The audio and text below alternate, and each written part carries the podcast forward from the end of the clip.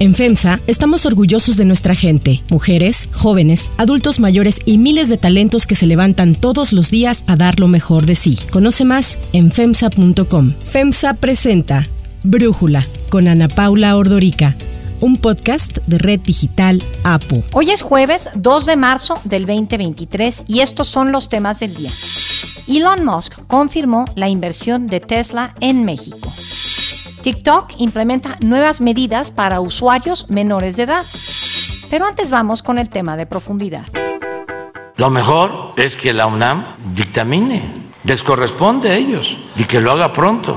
Así habló el presidente Andrés Manuel López Obrador en enero pasado sobre el proceso para aclarar si la ministra de la Corte, Yasmín Esquivel, plagió o no su tesis de licenciatura. Hay que decir de cuál de los dos plagios hablamos, porque pues ya sabemos que también hay pruebas de que lo hizo con su tesis doctoral. La UNAM, a través de su comité de ética, ya no podrá emitir una resolución sobre el caso, ya que ayer Esquivel recibió una suspensión definitiva por el amparo que presentó. El mes pasado, el vigésimo tribunal colegiado en materia administrativa de la Ciudad de México aceptó la solicitud de amparo de la ministra Yasmín Esquivel en el sentido de que la universidad no emita fallo en el caso de plagio en su contra ni difunda información. Por esta razón, la UNAM interpuso tres quejas contra la suspensión provisional. Ahora, este miércoles, llegó la suspensión definitiva otorgada por la juez quinto de distrito que estará vigente de forma indefinida hasta que se resuelva si se le concede el amparo. Al escándalo del plagio de la tesis de licenciatura se le suma un nuevo plagio. El periódico El País dio a conocer el viernes pasado que la ministra Esquivel había plagiado 209 hojas de las 465 páginas de 12 autores distintos de su tesis de doctorado en en Derecho otorgada por la Universidad Anáhuac. Al conocerse esta información, la Anáhuac publicó un comunicado en el que dice que de acuerdo a su reglamento, después de tres años de haberse emitido un acta doctoral, no es posible llevar a cabo una acción que la cuestione. La tesis doctoral que presentó Esquivel fue del año 2009. Al preguntarle al presidente López Obrador sobre este segundo plagio, dijo que ya no era nota. No es nota, ya no es nota.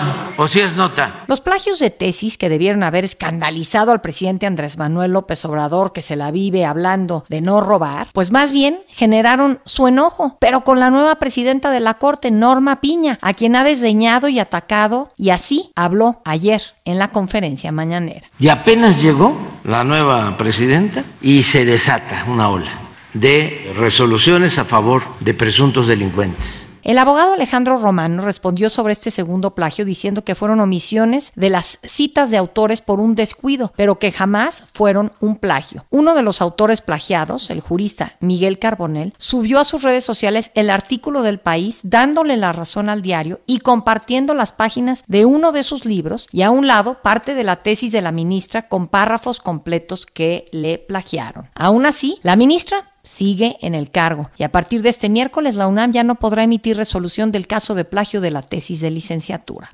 El análisis.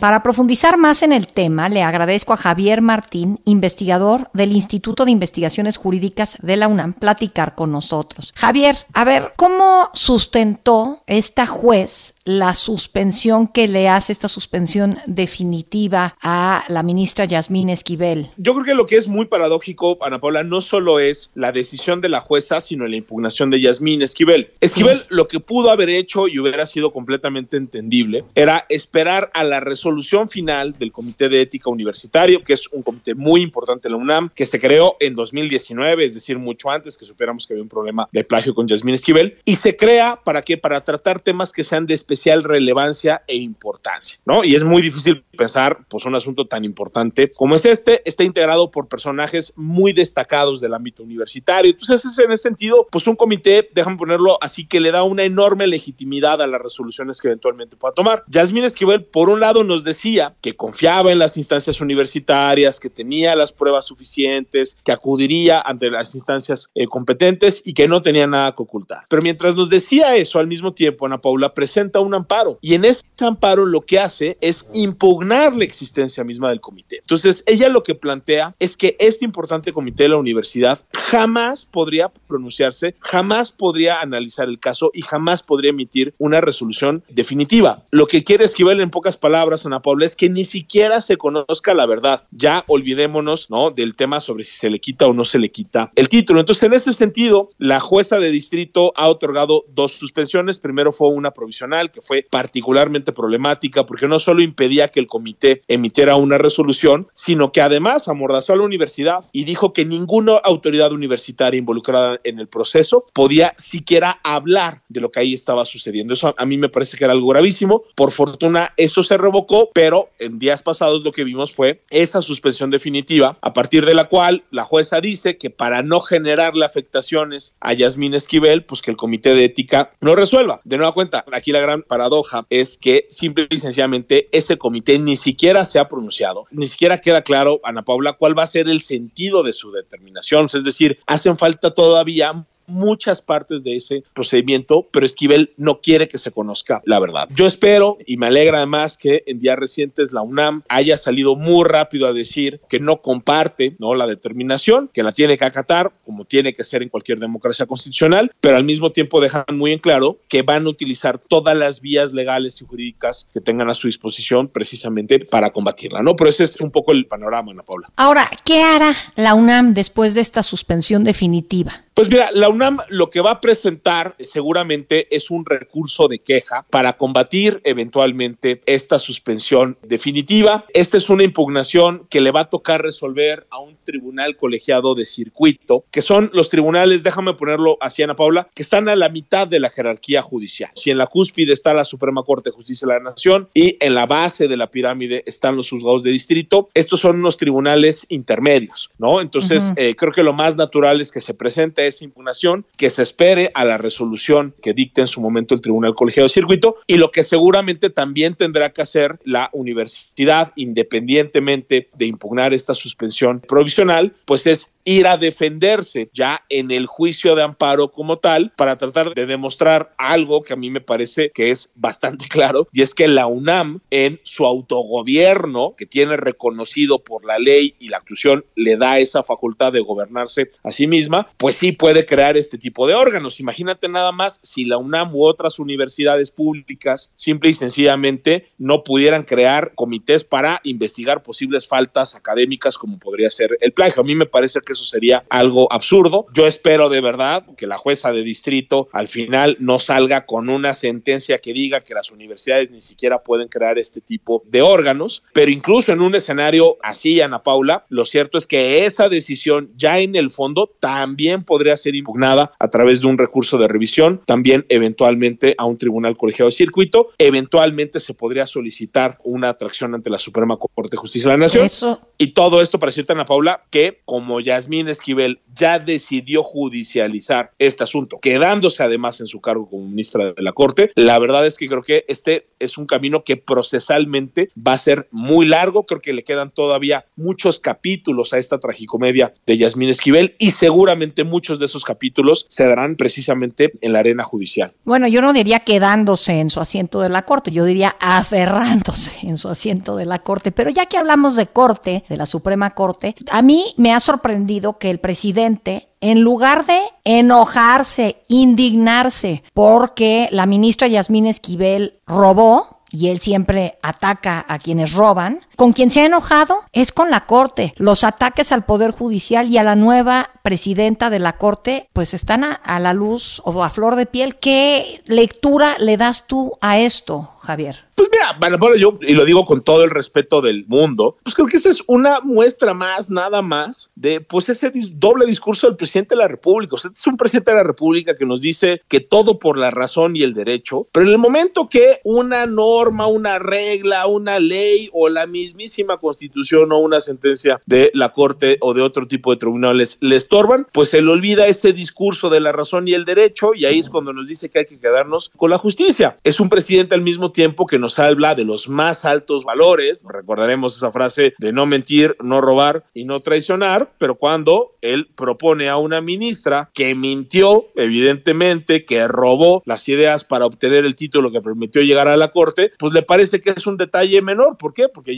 Yasmín Esquivel, hay que decirlo, no se comporta como una jueza constitucional. Ella se comporta como una delegada del gobierno del presidente López Obrador. Ella está dispuesta a justificarlo y justificable con tal de validarle cualquier tipo de política pública, cualquier tipo de ley que sea del agrado del señor presidente. ¿no? Entonces, eso a mí me parece que es muy lamentable. Yo creo que hay, de nueva cuenta, hay una disonancia muy clara, ¿no? Digamos, hay una enorme hipocresía cuando uno ve el contraste entre lo que dice y hace el presidente de la República. Y parece que al presidente de la República le molesta más que el Poder Judicial cumpla con su función que personas cercanas a él traicionen los más altos valores que siempre ha estado enarbolando, ¿no? Podríamos hacer una lista como muy larga, pero pues definitivamente creo que este es un caso más que llama mucho la atención, pues por la persona y la posición que están involucradas, ¿no? Javier Martín Reyes, muchísimas gracias por estos minutos y este análisis para Brújula. Al contrario, Ana Paula, te mando un abrazo muy fuerte. Si te gusta escuchar Brújula, te invitamos a que te suscribas en tu aplicación favorita o que descargues la aplicación Apo Digital. Es totalmente gratis y si te suscribes será más fácil para ti escucharnos. Además, nos puedes dejar un comentario o calificar el podcast para que sigamos creciendo y mejorando para ti. Hay otras noticias para tomar en cuenta. 1. Tesla. The most significant announcement of the day is that uh, we're excited to announce that we're going to be building a, a gigafactory in Mexico. Así fue como Elon Musk confirmó la inversión que realizará en México ayer, casi al terminar su Investor Day. Aunque no se revelaron mayores detalles, trascendió que la inversión de Tesla será de alrededor de 5 mil millones de dólares. Será la primera planta de Tesla en Latinoamérica, la tercera fuera de Estados Unidos y la más grande del mundo. Tesla planea producir 20 millones de vehículos eléctricos por año para el 2030. Sin embargo, entre los anuncios hechos durante el Investors Day, los ingenieros hablaron de fábricas totalmente automatizadas que reducen en un 99% el personal humano. Esto pone en duda la cantidad de empleos que la planta de Tesla podrá generar en México. El presidente Andrés Manuel López Obrador ya había adelantado algunos detalles y ayer confirmó que Elon Musk visitará México. El presidente quiere presentarle la planta de energía solar en Puerto Peñasco, que forma parte del llamado Plan Sonora, pues dijo que está abierto a que Musk participe en el aprovechamiento del litio, pese a que en varias ocasiones ha dicho que es de los mexicanos. Le aclaré que lo del litio ya se nacionalizó, pero que eso no implica el que podamos ponernos de acuerdo. El litio es de los mexicanos, pero bueno, sí se compra la materia prima, sí se ponen las plantas de baterías en Sonora, sí se da trabajo a los sonorenses, a los mexicanos, pues se llegó a acuerdo. También dijo que le propuso a Musk invertir en otros proyectos. Hablamos del tren Maya. Ellos tienen un sistema de construcción de túneles muy novedoso, un invento, donde en Las Vegas hicieron algo así parecido. Nosotros necesitamos un túnel para unir el aeropuerto de Cancún con la estación del tren Maya de Cancún y queremos pasar por abajo del actual aeropuerto para darle conectividad. 2. TikTok. TikTok anunció que los usuarios menores de edad tendrán una restricción de uso de solo 60 minutos al día. Cormac Keenan, el jefe de confiabilidad y seguridad de TikTok, explicó que la decisión se tomó tras consultar investigaciones académicas y al haber entrado en contacto con expertos del Laboratorio del Buen Uso Digital del Hospital Pediátrico de Boston. TikTok se ha visto envuelto en polémicas relacionadas a la seguridad de la aplicación y sobre el uso de ella por menores de edad. Algunos ejecutivos de redes sociales, incluyendo de TikTok, han sido llamados por el Congreso de Estados Unidos para explicar qué están haciendo para evitar daños a los menores de edad. La medida anunciada señala que al pasar los 60 minutos el usuario recibirá un mensaje para registrar una contraseña y así tomar la decisión activa de seguir o no usando la aplicación. En el caso de menores de 13 años, un padre o tutor será el que deba ingresar una contraseña para que el menor tenga otros 30 minutos de uso. La gran duda es cómo podrá TikTok corroborar que las cuentas tengan la edad real del usuario y si no se miente para saltarse estas restricciones. Para Brújula, Emilio Pisu Saldaña, experto en tecnología de medios, nos habla sobre esto que ha declarado y que ha anunciado TikTok. TikTok ha anunciado nuevas funciones de seguridad para adolescentes y familias en su plataforma y están orientadas a ayudarnos a administrar y dosificar mejor el tiempo que le dedicamos a la plataforma. Las nuevas funciones permiten, por ejemplo, a través de límites diarios de tiempo de la pantalla, seleccionar incluso en qué día de la semana podríamos permitir un mayor tiempo de uso de la plataforma. Incluyen un panel de control del tiempo frente a la pantalla que permitirá a padres y madres de familia conocer de manera mucho más realista cuánto y cómo están consumiendo el uso de la plataforma sus hijas e hijos. Y permitirán también silenciar las notificaciones. Y esto es relevante porque si bien las notificaciones ayudan a mantenerlos conectados, en el caso de esta aplicación, si estamos ocupados haciendo otra cosa, lo que menos queremos es ser interrumpidos y distraídos para dejar de hacer lo que estábamos haciendo e irnos a dicha plataforma. Resaltaron que en el caso del reto de clonazepam que en los últimos días ha llamado la atención en términos noticiosos por los casos que se han comentado, un trabajo de investigación junto con autoridades les permite afirmar que no es en TikTok en donde se está llevando a cabo dicha tendencia. No hay videos que se estén integrando con este tipo de retos, pero llaman a que tanto medios de comunicación como padres y madres de familia validemos toda la información que estamos consumiendo para poder tener la certeza de dónde podamos tomar medidas y acción. En este caso, lo de clonazepam, TikTok nos informa, no está sucediendo en su red social. Para cerrar el episodio de hoy los voy a dejar con música de Lou Reed. Plucked her eyebrows on the way, shaved her legs, and then he was a she. She says, Hey babe, take a walk on the wild side. El 2 de marzo de 1942 nació Lou Reed, considerado el padre del rock alternativo. Fue un músico de rock, cantante y compositor, primero como líder del grupo The Velvet Underground y después como solista. Lou murió el 27 de octubre del 2003 en su casa poco después de haber recibido un trasplante de hígado.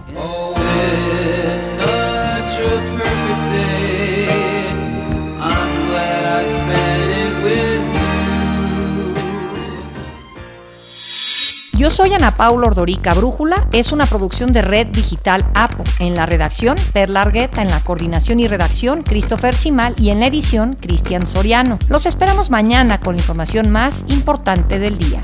Oxo, Farmacias ISA, Cruz Verde, Oxo Gas, Coca-Cola FEMSA, Invera, Torrey y PTM son algunas de las muchas empresas que crean más de 245 mil empleos tan solo en México y generan valor como parte de FEMSA. FEMSA presentó Brújula con Ana Paula Ordorica, un podcast de Red Digital APO.